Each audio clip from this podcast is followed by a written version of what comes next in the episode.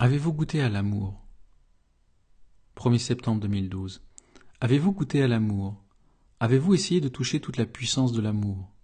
L'amour qui nourrit, l'amour qui déplace des montagnes, l'amour qui transforme la souffrance en amour, l'amour qui purifie l'eau impure, l'amour qui vous fait toucher le fondement de tout l'univers. Je l'ai rencontré aujourd'hui pendant plusieurs heures. Mais quand je pense à ces hommes et femmes qui s'époumonnent et s'avilisent dans du sexe pour du sexe de quelques dizaines de minutes au plus, comprenez bien, la sexualité et la sensualité font partie de l'amour, mais ce qui n'en fait pas partie, c'est la sauvagerie animale du sexe pour le sexe.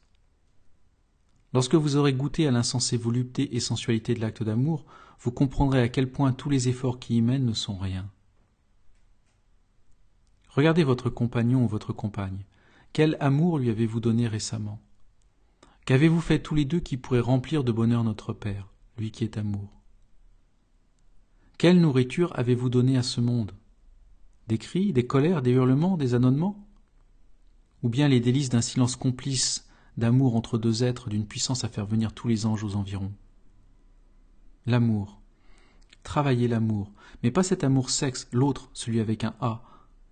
L'amour qui nourrit, celui qui se fait se déplacer les montagnes. L'amour, la force universelle qui tient tout l'univers.